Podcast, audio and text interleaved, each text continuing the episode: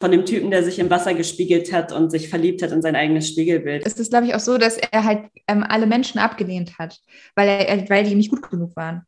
Und er, er, alle so, also so niemand war gut genug außer er selbst. Und dann hat er sein Spiegelbild gesehen, hat gesagt, ja, das ist der perfekte Mensch. Yeah, yeah, yeah, yeah. Aha, I got melanin. Oh yeah, oh yeah. I got melanin. You mad? We got melanin. Melanin,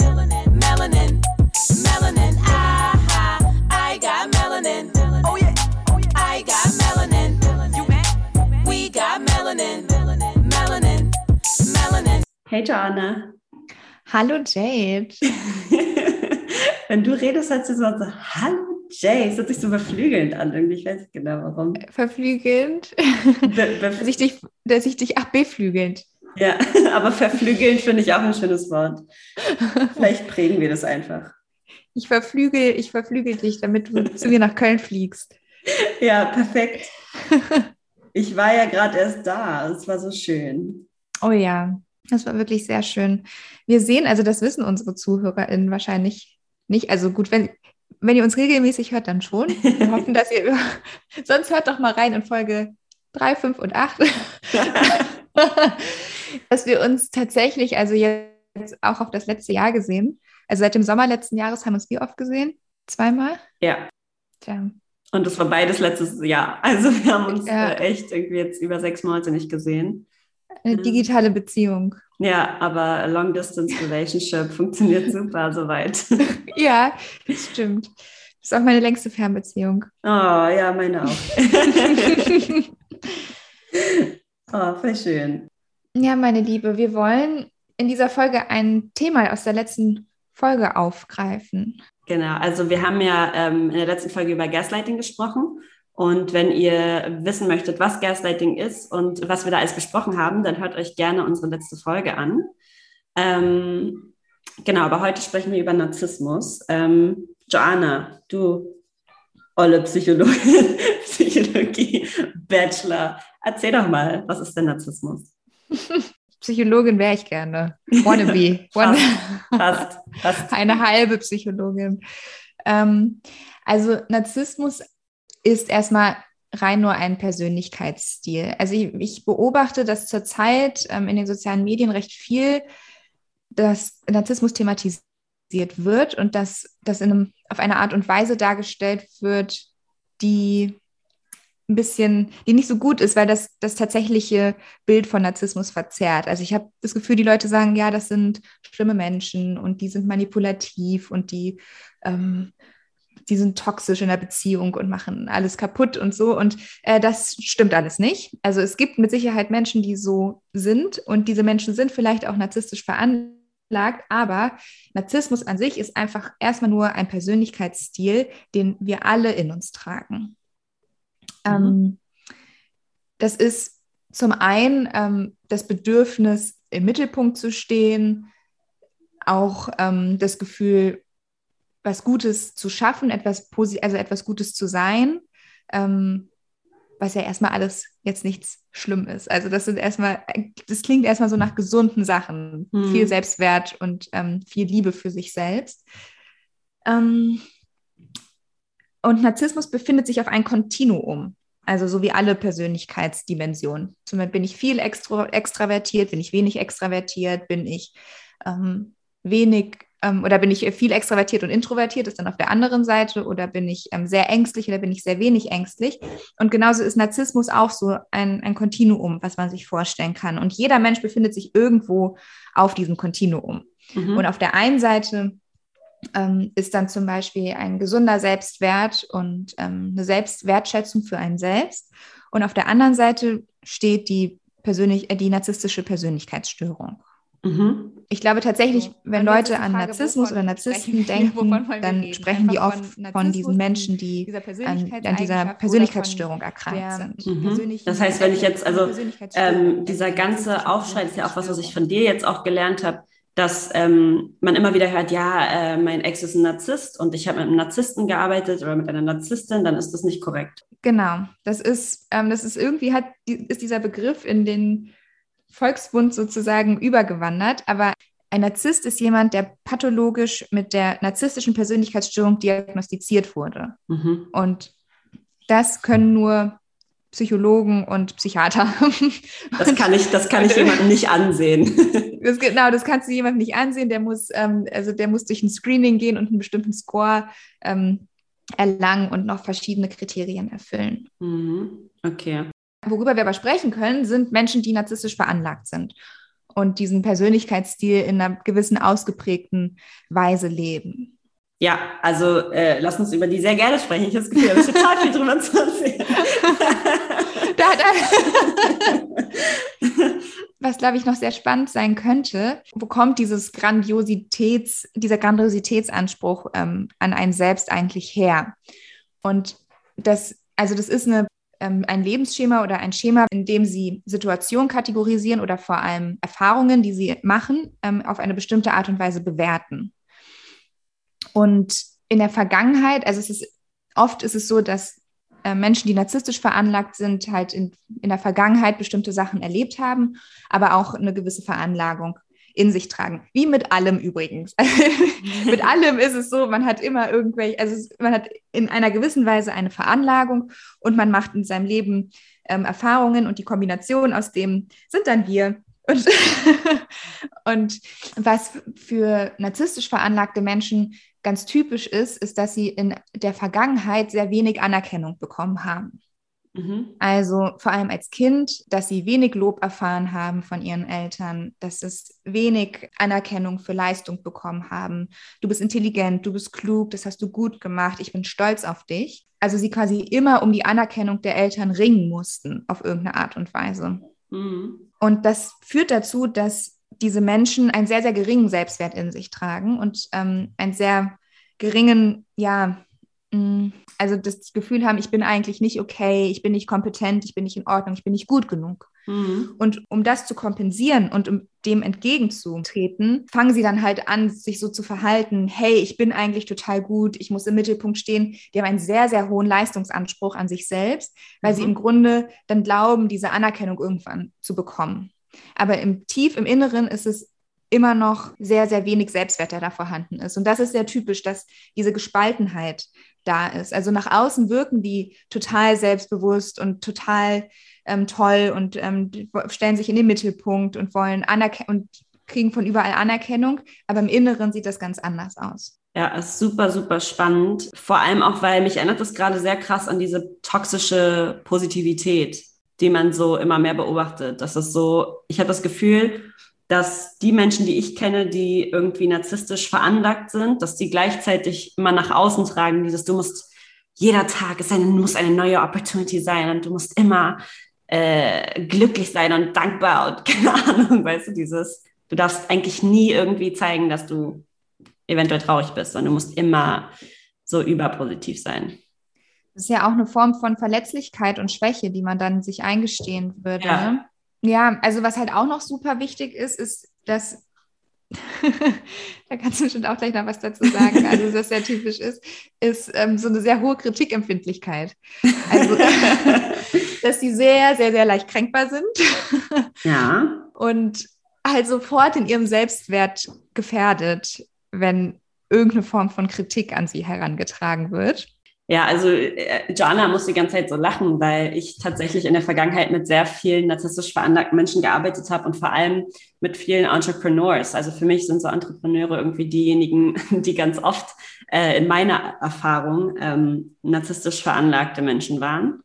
Ähm, und ich das da so am besten, ich habe das Gefühl, ich habe so Case Studies gemacht. Also ich habe das da so richtig äh, irgendwie richtig krass mitbekommen und äh, auch all das, was du jetzt gerade erklärt hast, sehe ich halt, weil ich die Privatheit auch immer gut kannte und nicht nur mhm. mit denen gearbeitet habe, so, sondern auch ähm, die privat gut kannte dann und viel davon halt einfach für mich super krass passt. Aber ja, also nicht nur dieses Kritikempfinden, sondern was ich da mit einhergehend total oft äh, beobachtet habe, ist dieses das letzte Wort haben in so Entscheidungen, die getroffen werden oder äh, Projekte, die gemacht werden, die konnte ich nicht einfach abschließen, sondern musste von denen, also das Endding musste von denen sein, mhm. damit das dann sozusagen deren Projekt war oder deren Idee oder ich habe teilweise Sachen, die ich umsetzen wollte, in, in Meetings einfach so erklärt, dass ich nicht gesagt habe, ey, ich habe die und die Idee, sondern ich habe das so erzählt, dass die dann selber draufgekommen sind und so gesagt haben, ich habe eine Idee. Und ich war so, ja, oh, krasse Idee.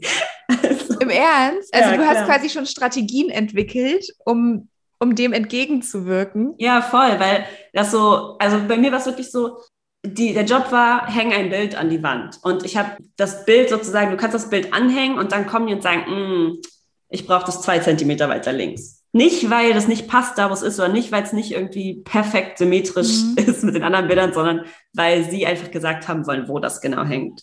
Und mhm. auch irgendwie dieses Gefühl aufkommen musste von, du hast es zwar okay gemacht, aber ich habe es jetzt noch mal ein bisschen besser gemacht, weil ich halt einfach die, die Expertise dafür habe oder keine mhm. Ahnung. So. Und ich habe dann halt auch so, also ich habe dann einfach versucht, nicht zu sagen, ey, ich habe die Idee, dass das umsetzen in Meetings, weil ich das Gefühl hatte, immer wieder, dass die das dann so wegdrücken, nee, lass was anderes machen. Sonst musste so deren Endidee sein. Und mhm. damit die das nicht komplett zerwerfen oder verwerfen, was ich da mir überlegt habe, habe ich das halt so einfach nur gesagt, ah, vielleicht könnten wir irgendwie sowas machen oder oh, ich weiß nicht so, dass die halt dann drauf gekommen sind und das war dann deren Idee und das war super. also diese Menschen, mit denen du zusammen gearbeitet hast und die mhm. du als so narzisstisch veranlagt ähm, beschreiben würdest, waren das denn deine Vorgesetzten? Also waren das denn auch erfolgreiche Menschen? Ähm, wie würdest du das einschätzen? Ja, teilweise, teilweise waren das sehr erfolgreiche Menschen und sind auch mittlerweile sehr erfolgreich. Ich habe mich irgendwann halt zurückgezogen, weil ich gemerkt habe, dass mir das nicht gut getan hat ähm, mhm. weil das total oft so war, wie wir sind Equals. Also so, ich habe mit vielen gearbeitet, bevor sie so sehr erfolgreich wurden. Und ähm, dann war es halt so, wir sind ein Team und wir sind alle gleich, aber wenn es darauf ankommt, ist man nicht, sind wir nicht alle gleich. Ja. So. Ähm, und das war für mich halt kein, für mich persönlich, für meine Bedürfnisse kein gesundes Umfeld. Und ich brauche einfach da was anderes. Und deswegen habe ich mich davon dann irgendwie distanziert. Aber ich, mir ist aufgefallen, das muss auch irgendwo herkommen, mir ist aufgefallen, dass ich mir sehr oft genau diese Projekte gesucht habe und immer wieder an die gleichen Menschen geraten bin. Also da musste ich dann auch reflektieren, woran das liegt, dass ich ähm, auch das, dass mir das immer wieder gefallen lasse, obwohl ich dann auch früh gemerkt habe, so dass das eigentlich nicht passt für mich. Nee, ich glaube, ich verstehe dich sehr gut, weil ich denke, dass das auch sehr beeindruckend und sehr anziehend auf Menschen wirken kann. Ähm, wenn, wenn Leute so von sich überzeugt sind und die Arbeit gut machen und auch so viel Leistung erbringen. Voll. Also was ja auch ein bisschen problematisch ist, ist, dass unsere Gesellschaft Leistung ja total honoriert. Also wenn du versuchst, Anerkennung zu erlangen in einem öffentlichen oder gesellschaftlichen Kontext, dann ist berufliche, beruflicher Erfolg einer der besten Faktoren, um das zu erlangen. Ja, absolut. Absolut. Und es waren auch immer ganz interessante Projekte. Das ist ja nicht so, ne? Aber man merkt auch immer erst, in der Zusammenarbeit mit Menschen, wie das dann, also es entwickelt sich ja auch immer irgendwie irgendwo mhm. hin. Am Anfang ist ja alles so sehr cool und irgendwie aufregend und dann merkt man so mehr vielleicht, wie Leute auch drauf sind oder wie sie einfach miteinander umgehen. Und ey, für andere Leute kann das voll perfekt passen. Und für mich war es halt einfach irgendwie nicht für mich war es einfach nicht okay, weil ich glaube, ganz viele Sachen mir eben nicht gepasst haben und das war dann für mich kein gesundes Umfeld, weil ich das Gefühl hatte, ich müsste mich dann immer sehr einschränken, um da reinzupassen. Wie halt jetzt gerade so, wie ich gerade erklärt habe, ich muss halt Sachen irgendwie voll umplanen und umschreiben, damit irgendwie was durchgesetzt wird und das ist halt nichts, was mich glücklich macht. Aber das heißt wirklich, du hast deine Pläne, also du hast quasi gesagt, du hast eine Idee oder du hast eine Idee gehabt und hast dann aber gesagt, jetzt muss ich die anders formulieren, anders darstellen, anders. Hast du denn dann auch die Anerkennung dann manchmal dafür bekommen? Also wenn es im Grunde dann doch deine Idee war? Ähm, ja, also für bestimmte Projekte, äh, bei bestimmten Projekten funktionierte das, wenn ich dann irgendwie da gesagt habe, ah, da habe ich die Expertise und dann habe ich, also so eine andere Sache, die ich gemacht habe, war, dass wenn ich zum Beispiel ähm, Sachen produziert habe, wie Texte oder so, und die sozusagen eine Abnahme von diesen Personen brauchten, dann habe mhm. ich ich, ich schreibe voll oft Texte und die sind eigentlich ohne Edits auch schon ziemlich gut inhaltlich. Aber wenn ich die dann nochmal gelesen habe und dachte, oh, dafür würde ich voll gerne noch ein anderes Wort finden und so und da, dann habe ich das einfach nicht gemacht, also die nicht korrigiert und habe die sozusagen in erster Fassung abgegeben zur Abnahme, weil ich wusste, egal in welcher Fassung ich sie abgebe, die Person wird sagen, mm, das und das gefällt mir noch nicht so genau. Die sagen ganz oft nicht ganz genau, welches Wort ihnen nicht gefällt, weil es im Endeffekt fast egal ist, sondern es ist halt so, die Fassung ist noch nicht perfekt und ich will, dass du sie nochmal änderst, weil sie sonst zu wenig Mitsprache in diesem Text hatten. Und dann habe ich halt sozusagen die Erstfassung abgegeben. Und äh, wenn dann gesagt wurde, oh, irgendwas stört noch oder passt noch nicht, habe ich dann erst die Edits gemacht und gesagt, oh, jetzt, wo du mir das und das noch als Input gegeben hast, habe ich das ne, gemacht. Und dann war dir eigentlich ein bisschen Arbeit erspart auch. Also das war schon, du hättest den so oder so korrigieren müssen. Den Text. Genau, ich hätte den Text so oder so geeditet, aber habe halt gedacht, weil für mich ist es auch so, wenn du, vor allem wenn es was ist, so wenn ich künstlerisch schreiben kann und ich kann irgendwie Poesie oder was auch immer mich irgendwie auf meine Art und Weise ausdrücken und ich habe was, was ich total cool finde und bin so richtig happy mit dem Text, wie er am Ende steht und dann muss ich was verändern, das ist für mich voll hart. und deswegen mhm. habe ich es halt genauso gemacht, dass ich dachte, oh, eigentlich da, wo ich dachte, da muss noch ein bisschen was geändert werden, so habe ich es einfach abgegeben und gesagt, es ist okay so und dann kam halt eh immer was und dann habe ich es einfach nochmal geändert. Mhm. Also, na, eigentlich schon ein viel zu krasser Workaround, um, ähm, um, halt glücklich irgendwie zu sein. Natürlich gibt es einfach bei narzisstischen ähm, oder bei manchen Leuten, mit denen ich gearbeitet habe, die narzisstisch veranlagt waren, war halt auch so ein bisschen ähm, hatte ich auch das Gefühl, dass die ihr Umfeld so ein bisschen runterdrücken mussten und genau deshalb auch fehlende Anerkennung bekommen habe und so. Und das war für mich einfach auf Dauer nicht machbar. Dass sie die einzigen sind, quasi die im Mittelpunkt und oben stehen. Genau. Und ich glaube, ja, keine Ahnung, ich habe das öfter in, in, in Sachen gemacht, wo es irgendwie einen anderen Mehrwert geben musste als Geld, weil ich so in Startup-Sachen viel gearbeitet habe. Und dann wenn dann, wenn es dann keine Anerkennung gibt und kein Geld, mhm. dann, dann keine Ahnung, wofür ich da bin, so weißt du? Ich meine, wir haben ja auch ein Startup gegründet, ne? Mhm. Also wollen wir mal nicht so sein. ich ähm, stelle auch gleich noch eine steile These, aber jetzt erstmal davor noch. Also diese Annahme, man ist quasi losgelöst von der Gesellschaft und man ist irgendwie, man kann es besser alleine und ähm, will sich dem allen nicht beugen, diesen dem System. Also glaubst du, das ist teilweise unserer Generation geschuldet oder vielleicht wie sich die Arbeitswelt entwickelt hat oder dass das auch was mit so diesen Persönlichkeitsstrukturen zu tun haben könnte? Mm, ich glaube gar nicht, dass es unserer Generation geschuldet ist. Ich glaube, das ist so ein bisschen den, dem System, in dem wir aufwachsen, geschuldet. Mhm. Also ich habe das Gefühl, dass viele Menschen, die ich kenne mit narzisstischer Veranlagung, sind nicht in höheren Fachhochschulen ausgebildet worden. Also es sind ganz viele, wie ich habe ja schon gesagt, Entrepreneurs und ganz viele Leute, die sich, die ich kenne, die halt sich irgendwie selber was aufgebaut haben. Und genau für diese Menschen, die halt eher aus diesem akademischen Rahmen rausfallen und trotzdem aber ganz, ganz brillante Menschen sind, bei denen habe ich das Gefühl, weil unser unsere Gesellschaft ganz oft halt eher auf die Zeugnisse gucken, auf die Diplome und alles Mögliche, dass diese Menschen sich halt eher irgendwie so extra behaupten mussten und extrem überkompensieren mussten, damit sie ernst genommen werden. Weißt du, was ich meine? Mhm. Also das habe ich, ich halt, da habe ich eher so ein bisschen das Gefühl, dass ich merke das ja auch, dass wenn ich ähm, sehe, man muss vielleicht für sein kleines Business, wie bei uns, auch mehr auf Instagram machen oder so, dass du halt also ich bin grundsätzlich ein Fan davon, von Authentizität, aber gleichzeitig musst du, um bestimmte Sachen abzuliefern, halt einfach präsent sein und gute Laune haben und irgendwie da sein und die Leute mitnehmen und das auch an Tagen, wo es halt überhaupt nicht passt für dich. Und ich glaube, das zum Beispiel ist halt auch so ein Teil. Aber ich glaube grundsätzlich, das kommt eher, weil einfach nur brillant sein nicht ausreicht. Aber das wären ja so ein bisschen diese kompensatorische Komponente. Mhm. Also so, ich bin nicht gut genug, weil ich irgendwie im System, ich weiß nicht, durchs Raster gefallen bin oder mein Abitur dann doch nicht so gut genug war, um an in, ja, der Elite-Uni zu studieren und dann mhm. quasi so diese überkompensatorische Komponente, dass man das beste, krasseste Startup der Welt gegründet hat und ich, niemand ist so krass wie ich und ihr könnt alle von mir lernen und ich stelle mich jetzt auf eine Bühne und erzähle euch, wie ihr euer Leben zu leben habt.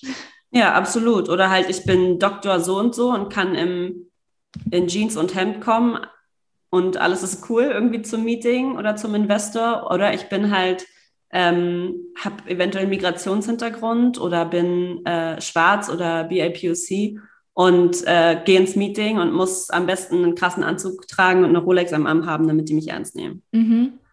Ja, ich wollte gerade sagen, also als weißer Cis-Mann mit einem Doktortitel ist dir ja die gesellschaftliche Anerkennung schon zu 200 Prozent gegeben. Genau. Aber gut, das geht jetzt ein bisschen in eine andere Richtung. Also so ähm, in meiner Recherche ähm, bin ich auf jeden Fall so darauf gekommen, dass diese, diese Reaktion oder diese Kompensationsmechanismen in den Erfahrungen in der Kindheit wurzeln mhm. und dass es viel ähm, um die Beziehungen zu den Eltern geht. Ja.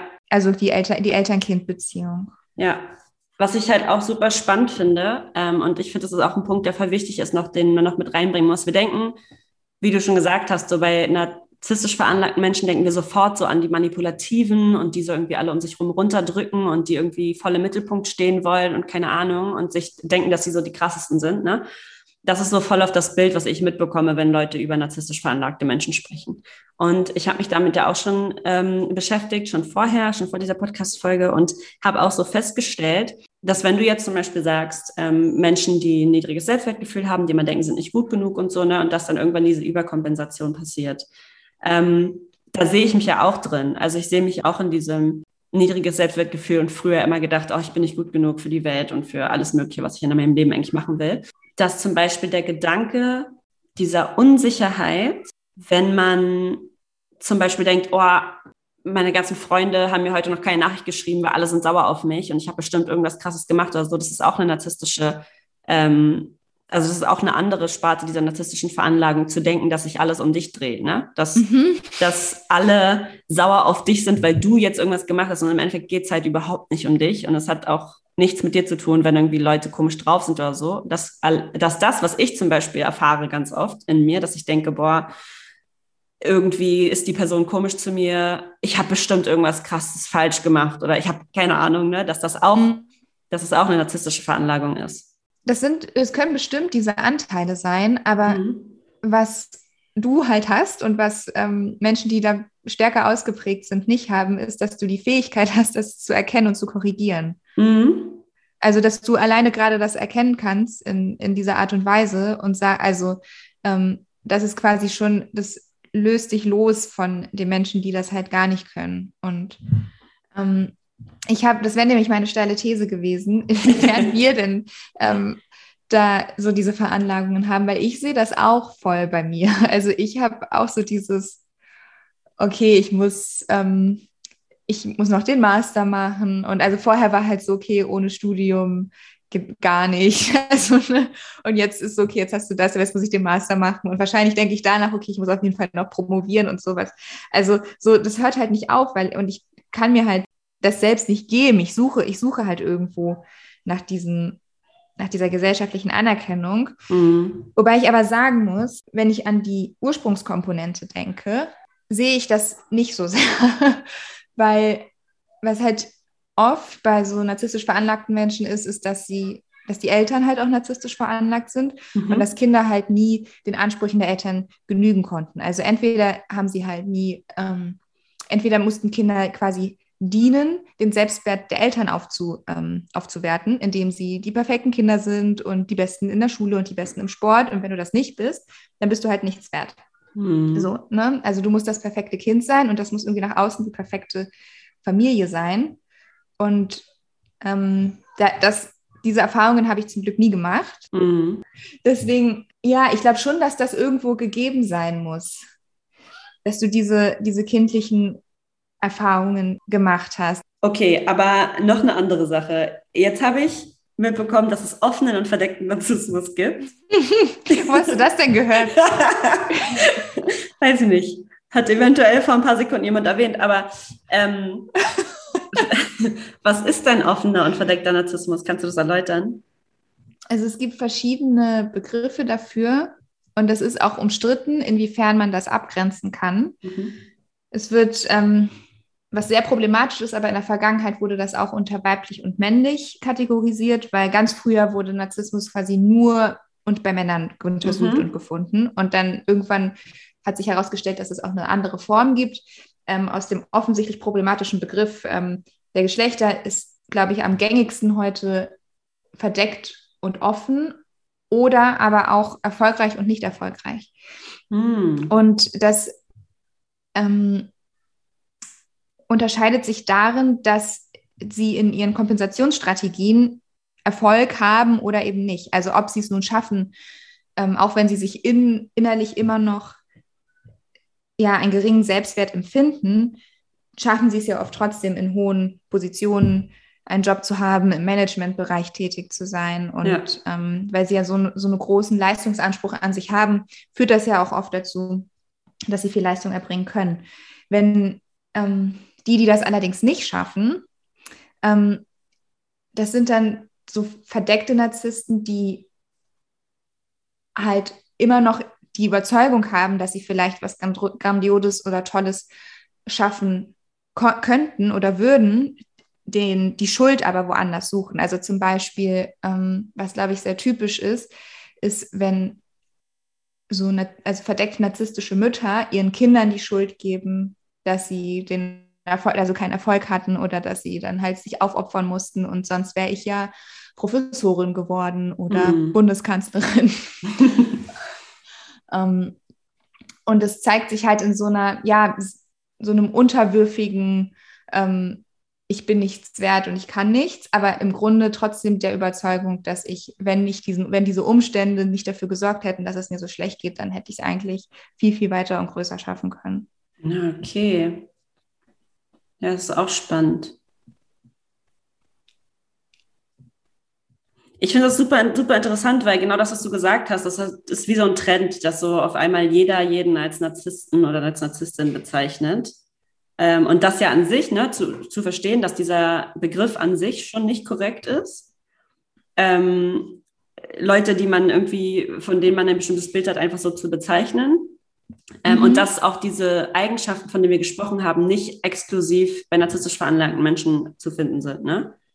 Nee, genau. Also das haben wir alle, alle in uns. Mhm. So, und es ist, ist, ich möchte das, also das war mir persönlich jetzt auch, also ich in dem Diskurs ähm, der so auf Social Media geführt wird, finde ich, ist es halt wichtig herauszustellen, dass also das erstmal keine grundsätzlich bösen Menschen sind, die irgendwie mhm. versuchen, dich in toxischen Beziehungen zu manipulieren und dich schlecht zu machen, mhm. sondern das sind eigentlich sind das Menschen, die einfach schreckliche Erfahrungen in der Kindheit gemacht haben und dadurch bestimmte Schemata erlernt haben. Und diese Schemata werden immer wieder aktiviert, wenn sie halt in gewissen Situationen sich befinden. Aber mhm. im Grunde ist das eigentlich so, also ich empfinde schon fast Mitleid.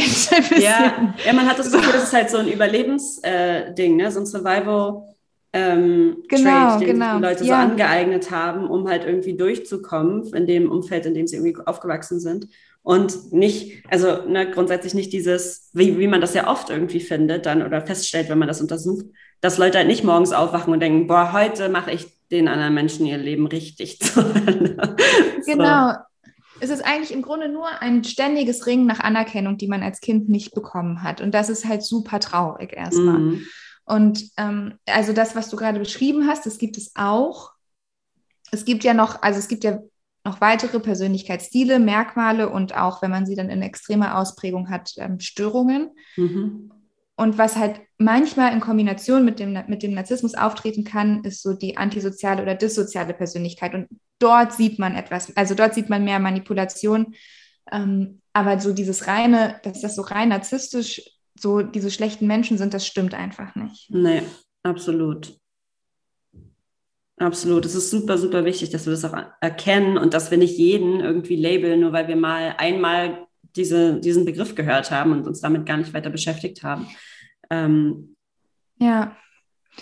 Ja, es ist leider echt, also ist es, ist es gut auf, ein, auf irgendeine Weise, dass so ja, Krankheitsbilder mehr Aufmerksamkeit be bekommen, mhm. aber es ist, man darf halt wirklich nicht die Sachen einfach aufschnappen und dann so weitergeben. Das ist genauso wie mit Depressionen zum Beispiel. Dann sagt, oh, ich bin heute irgendwie, also so, ich bin depressiv oder ne, so, das, Depression ist eine, ist eine Erkrankung, die tödlich verlaufen kann. So, mhm. ne, man, oder sei nicht so, also, ne, so, das ist, ich wollte das einfach nochmal herausstellen, so. Nee, ich, also ich finde das super wichtig, dass wir uns einfach auch Gedanken darum machen, nicht nur, wie wir Menschen labeln, genau. was für eine Kraft diese Worte überhaupt haben, dass wir manchmal gar nicht reflektieren, in welchem Zusammenhang das mit uns steht oder dass das ja. an sich keine schlechten Menschen sind, weil wir der Meinung sind, die sind narzisstisch veranlagt. Oder wie ich gesagt habe, manche Menschen können mit den Menschen, mit denen ich gearbeitet habe, total super arbeiten. Für mich mhm. war das halt zum Beispiel einfach nichts oder ist das nichts und das, das merke ich halt immer wieder. Und ich glaube, dass, da muss man auch reflektieren, okay, ich ähm, kann die Person jetzt nicht einfach canceln oder was auch immer oder so alle Leute dazu aufrufen, diese Person irgendwie als schlechte Person zu sehen, weil mhm. was halt vielleicht gar nicht akkurat ist. So. Das, dafür haben wir alle keine psychologische Ausbildung abgeschlossen, um uns äh, da irgendwie das rausnehmen zu dürfen, alle Leute zu diagnostizieren und analysieren genau. und zu labeln. Ja.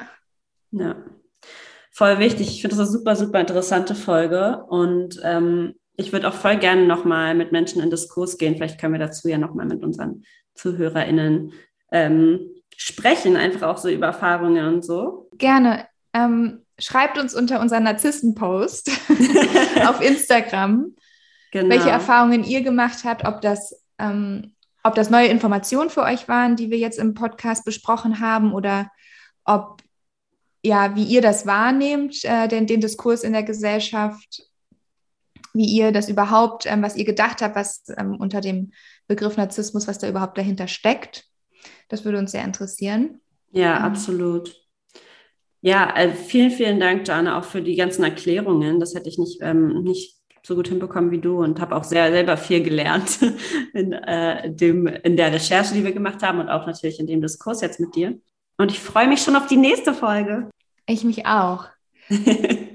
und zwar haben wir heute, was wir in der nächsten Folge besprechen werden, haben wir heute in der Mitte einmal kurz angeschnitten. in unserer nächsten Folge wird es um Bildungsrassismus gehen. Stay tuned. Genau. Ich freue mich. Ich freue mich auch. Okay, mein Schatz, und dann bis nächste Woche. Bis nächste Woche. See you next Monday. Ciao.